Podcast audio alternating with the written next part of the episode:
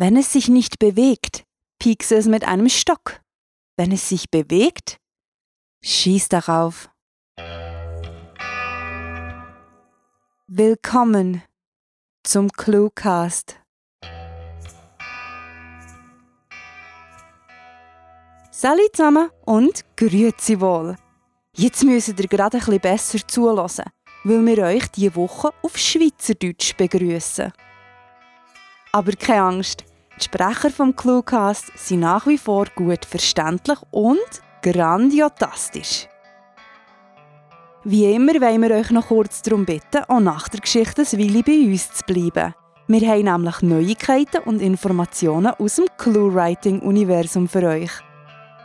Aber zuerst kommt das, was am meisten Spass macht. Ob ihr beim Zmorgen sitzt, im Auto unterwegs seid oder mit dem Hund geht laufen, wir wünschen euch viel Spaß mit der Kurzgeschichte.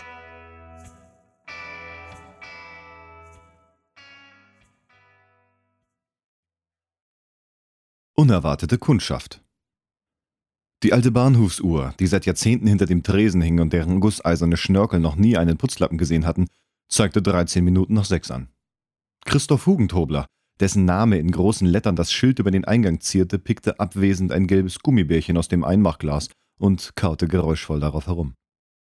Er hatte seiner Frau gesagt, dass er die Naschereien für die Kinder aufgestellt hatte, doch in Wahrheit wollte er sich seine Tage damit etwas versüßen, währenddem er auf Kundschaft wartete oder an einem alten Fernsehgerät herumwerkelte. Das widerspenstige Gummitierchen blieb unter seiner Zahnprothese hängen, also schmatzte er einige Male laut und kommentierte das unangenehme Geräusch sofort mit einem entnervten Grunzen. Irgendwann würde er einfach zahnlos durch die Welt laufen. So sehr ärgerte er sich über die Macken seines Zahnersatzes. Als das Bärchen seinen Widerstand endlich aufgegeben hatte, schloss Christoph Hugentobler das Einmachglas und machte einige Schritte über die knarrenden Dielen und sah sich in seinem vollgestellten Laden um. Heute war wieder kein Kunde aufgetaucht, wahrscheinlich weil er ausschließlich veraltete Ware anbot. Heutzutage ließ sowieso niemand mehr seinen Fernseher reparieren, stattdessen holte man sich lieber gleich ein neues Modell zum Billigpreis aus dem Discounter. Doch ihm machte das eigentlich nichts aus, denn Christoph Hugentobler war schon lange nicht mehr auf den Umsatz seines Fernsehreparaturgeschäfts angewiesen war doch schon seit beinahe 15 Jahren pensioniert. Manchmal fragte er sich, warum er immer noch jeden Tag in der Früh aufstand und mit seinem Gehstock die lange Treppe von der Wohnung in den Laden stapfte, nur um dann vergebens auf Kunden zu warten und an antiquierten Apparaten herumzubasteln, die ohnehin niemand kaufen würde. Doch bis jetzt hatte ihn noch immer die Langeweile gepackt, wenn er das Geschäft nicht pünktlich zum Tagesbeginn aufgemacht hatte, und obschon er schon seine gute Elise noch immer liebte, wie am Tag ihrer Hochzeit, konnte er nicht den ganzen Tag in ihrer Gesellschaft verbringen und war sich ziemlich sicher, dass es ihr damit nicht anders ging. Nachdem die kleine Ladenglocke hell klingelte, wehte etwas Herbstlaub zur Tür hinein und tanzte kurz auf dem Boden. Ohne zum Eingang zu blicken, schlurfte Christoph Hugentobler wieder zurück hinter den Tresen und wischte sich hastig mit seinem Stofftaschentuch über die Nase. Schließlich wollte er seinen ersten Kunden in dieser Woche ordentlich und nicht mit einem Popel im Gesicht willkommen heißen. Guten Abend, werte Frau, flötete er mit dem Charme der 50er Jahre und legte seine von Arthritis geplagten Hände auf die Ablagefläche. Die Angesprochene nickte zum Gruß und lächelte ihn überaus freundlich an, bevor sie sich behutsam die ledernen Handschuhe von den Fingern zupfte und diese in ihre Manteltasche steckte. Sie schien nicht von hier zu kommen, dachte sich Christoph Hogentobler, als er die adrette Kleidung der unerwarteten Kundin musterte. Unter ihrem dicken Wollmantel war ein hellgrauer Kaschmirpullover zu erkennen, und der Saum eines dunklen Bleistiftrocks lugte darunter hervor. Alles an ihr, vom edlen Paschmina-Schal bis zu den langen Beinen, die in blickdichte Strumpfhosen gehüllt in unpraktischen Stöckelschuhen steckten, schrie nach Stadt und deutete darauf hin, dass sie die garstige Kälte des Spätherbst auf dem Lande nicht gewohnt war. Wie darf ich Ihnen behilflich sein? fragte er schlussendlich und strich sich fahrig das spärliche Haar glatt, währenddem sie ihren Schal lockerte und den ersten Knopf ihres Mantels öffnete. Ach, sagte sie, räusperte sich dann und sah sich etwas verloren in seinem Laden um. Christoph Hugentobler begriff sofort, um was es ging, und grinste frech, bevor er ihr einen leichten Einstieg für ihr Geständnis schenkte. Es ist bitterkalt geworden, denken Sie nicht auch? Oh ja, erwiderte sie sogleich und schaute etwas beschämt auf den durchhängenden Dielenboden, bevor die etwa fünfzigjährige leise fortfuhr. Ich wollte mich eigentlich nur kurz etwas aufwärmen, und außer Ihnen hat kein Geschäft oder Restaurant geöffnet. Nachdem Christoph Hugentobler die Entschuldigung der Dame mit einer ausladenden Handbewegung abgewiegelt hatte und sie beide darüber gelacht hatten, wie schwer es ist, in diesem abgelegenen Dorf nach fünf Uhr abends Leben auf der Straße anzutreffen, hatte er ihr einen heißen Kakao angeboten. Nun saßen sie hinter dem Tresen auf der kleinen Holzbank, die sein Schwager ihm zur Pensionierung geschenkt hatte, wohl in dem Glauben, er würde sie auf die Veranda stellen, um dort Zeitung zu lesen. Herr Hugentobler, begann sie, und er konnte sehen, wie sie ihre hellen Augen von ihm abwandte, ihr bislang heiterer Gesichtsausdruck einem ernsten wich und sie scheu, ja beinahe nervös auf ihren Händen herumknetete. Haben Sie denn Kinder? wollte sie dann wissen. Etwas verwirrt ob der persönlichen Frage und dem abrupten Stimmungswechsel der Fremden blieb er erst stumm, stand dann ächzend auf und ging zum Tresen, wo er eine Mandarine aus der obersten Schublade klaubte. Seine Falten verzogen sich zu einem Lächeln, als er sie ihr reichte und sie heiser darum bat, die Frucht für ihn zu schälen. Meine Hände sind nicht mehr so gut, erklärte er und drehte ihr dann den Rücken zu, um sich an die Theke zu lehnen. Eine lange Weile starrte er in die hinterste Ecke seines Ladens, dort, wo unter all dem Krimskrams eine Holztruhe stand, die seinen wertvollsten Schatz beherbergte. Er brauchte das vergilbte Foto nicht zu sehen, um sich an jedes Detail zu erinnern. Es zeigte ein kleines Mädchen, vielleicht sechs oder sieben Jahre alt, in Schwarz-Weiß. Christoph Hugentobler vermied es, daran zu denken, und an manchen Tagen war er sich nicht sicher, ob es das Foto und das Mädchen überhaupt gab, so dass er nachsehen musste, um sicherzugehen, dass mit seinem Oberstübchen noch alles in Ordnung war und das Foto nicht nur ein Hirngespinst war. Er konnte das dumpfe Klacken ihrer Absätze hören, als sie die wenigen Schritte zu ihm ging, um ihm mit besorgtem Blick zaghaft die Mandarine zu geben. Es tut mir leid, ich hätte nicht fragen sollen, flüsterte sie traurig und griff dann nach ihrem Mantel, den sie vorhin über die Theke gelegt hatte. Ich sollte wohl gehen. Vielen lieben Dank für Ihre Gastfreundschaft, Herr Hugentobler.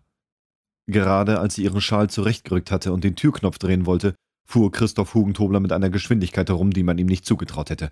Ich habe eine Tochter, rief er ihr nach und kämpfte mit einem Kloß in seinem Hals, der noch widerspenstiger zu sein schien als das Gummibärchen von vorher. Aber ich habe sie nie kennengelernt, fügte er dann mit erstickter Stimme an und wartete darauf, dass sie sich mit offenem Mund zu ihm umdrehte und ihn fassungslos anstarrte. So hatten bisher alle reagiert, wenn sie davon erfahren hatten. Deshalb hatte Christoph Hugentobler seit Ewigkeiten niemandem mehr davon erzählt. Und seine unbekannte Tochter, genauso wie das einzige Foto von ihr, wie ein unschätzbar wertvolles Geheimnis behandelt. Doch die fremde Frau rührte sich nicht und blieb kurz wie eingefroren stehen, ehe sie sich ihm zuwandte und mit glasigen Augen, so leise, dass er es kaum noch hören konnte, sagte Ich weiß. Das war Unerwartete Kundschaft, geschrieben von Rahel.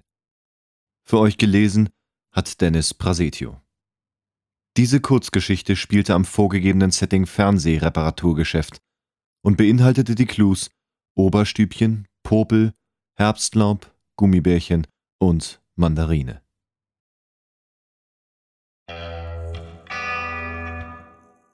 So, jetzt sind wir am Ende der Kurzgeschichte angekommen und wir wollen euch wie üblich mit Infos versorgen. Aber damit nicht jemand noch zum Wörterbuch muss greifen machen wir auf Hochdeutsch weiter. Für alle, die noch nicht wissen, was Clue-Writing ist, gibt es nun eine Kurzzusammenfassung. Ein Setting, fünf Clues, zwei Autorinnen, zwei Kurzgeschichten und zwei Podcast-Episoden pro Woche. Tja, wer Kurzgeschichten schreibt, kann sich eben auch kurz fassen. Nun gut, so kurz gefasst ist unser Projekt dann doch nicht. Denn neben den bald 300 Geschichten zum Lesen und dem Cluecast stellen wir allerlei Sinn und Unsinn an und freuen uns darauf, wenn sich unsere Leser und Zuhörer beteiligen. Interviews, Gastautoren, Blogparaden und Einblicke hinter die Kulissen unserer Weltherrschaftsmaschinerie sind da bloß der Anfang, denn derzeit veranstalten wir einen Schreibwettbewerb und du, ja, du kannst mitmachen. Ob ihr nun gerne romantisch säuselt, blutig kämpft, todtraurig diskutiert, satirisch kritisiert oder alles gleichzeitig, sei euch überlassen. Denn in alter Clue-Writing-Tradition kennen wir auch beim Schreibwettbewerb keine Genregrenzen. Da das Ganze aber so ohne roten Faden etwas, nun, fadenscheinig wäre, geben wir euch den Titel vor, der da lautet Kurz. Die Gewinnertexte werden in einer E-Book-Anthologie veröffentlicht und zudem gibt es ein besonderes Goodie für die Besten unter den Besten. Drei ausgewählte Kurzgeschichten werden zum Ritter geschlagen und vom Cluecast-Team verpodcastet. Also, haut munter in die Tasten und lasst uns euren Beitrag bis zum 31. August zukommen. Die Bauanleitung zum ersten ClueWriting-Schreibwettbewerb findet ihr na wo wohl auf cluewriting.de. Dort findet ihr im Übrigen auch weitere Informationen zu denen, die den Cluecast erst möglich machen, nämlich unseren werten Sprechern. Dank der Plattform hörtalk.de dürfen wir euch jede Woche zwei Sprecher vorstellen, die unsere Geschichten mit ihren Stimmen veredeln und für euch das Lesen übernehmen. Besucht diese Helden des Cluecasts auch auf ihren Seiten und vergesst nicht, dem Echo ihrer Stimmen zu folgen. Hallo zusammen, mein Name ist Dennis Prasetio, ich bin 85er Jahrgang und gebürtiger Hamburger, lebe aber zurzeit im wunderschönen Bühl im Badener Land. Äh, beruflich arbeite ich eigentlich als Hörgeräteakustikermeister und als Sprecher tobe ich mich jetzt seit Anfang 2015 aus. Äh, bin über die Plattform hörtalk.de auf das Ganze aufmerksam geworden und habe jetzt äh, doch schon bei diversen äh, Hörspielen und auch Spielemodifikationen mitgewirkt ähm, war auch Offsprecher für einen kleinen Filmbeitrag und äh, ja, bin äh, für viele Projekte eigentlich immer gerne offen, versuche, probiere vieles aus, äh, mach, spreche selber gerne eher so, so Thriller und Krimi-artige Sachen, äh, bin aber auch gerne so für etwas abgefahrene Rollen zu haben. Äh, wenn ihr mal reinhören wollt, was ich so alles mache, ich habe eine kleine Facebook-Seite, da lade ich so meine Aufnahmen hoch. Äh, Facebook.de slash Dennis Prasetio Audio, äh, alles zusammengeschrieben. Könnt ihr gerne mal reinhören, was ich so mache. Ansonsten wünsche ich euch noch hier viel Spaß. Äh, bis bald und auf Wiederhören. Wer nicht genug kriegen kann, dem möchten wir einen Abstecher auf cluewriting.de empfehlen. Dort findet ihr etliche Kurzgeschichten, die euch Leseabende und Arbeitspausen versüßen. Und ja, auch dieses Mal wollen wir King Mob nicht vergessen, dank denen der Cluecast nicht nur gesprochen, sondern auch bespielt wird.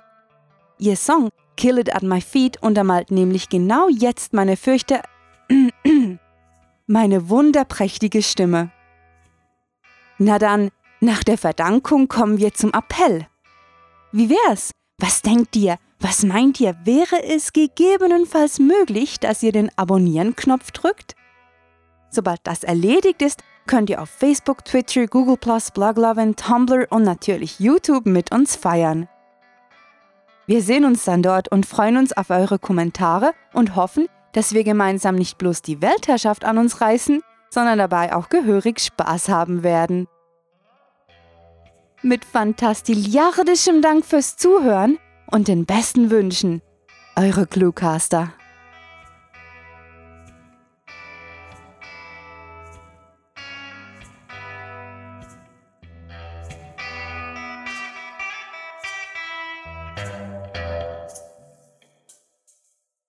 Doch jetzt mal im Ernst. Wie bringt man eigentlich Käfer und Glühbirnen zusammen? Und ist das mit dem Tierschutz vereinbar?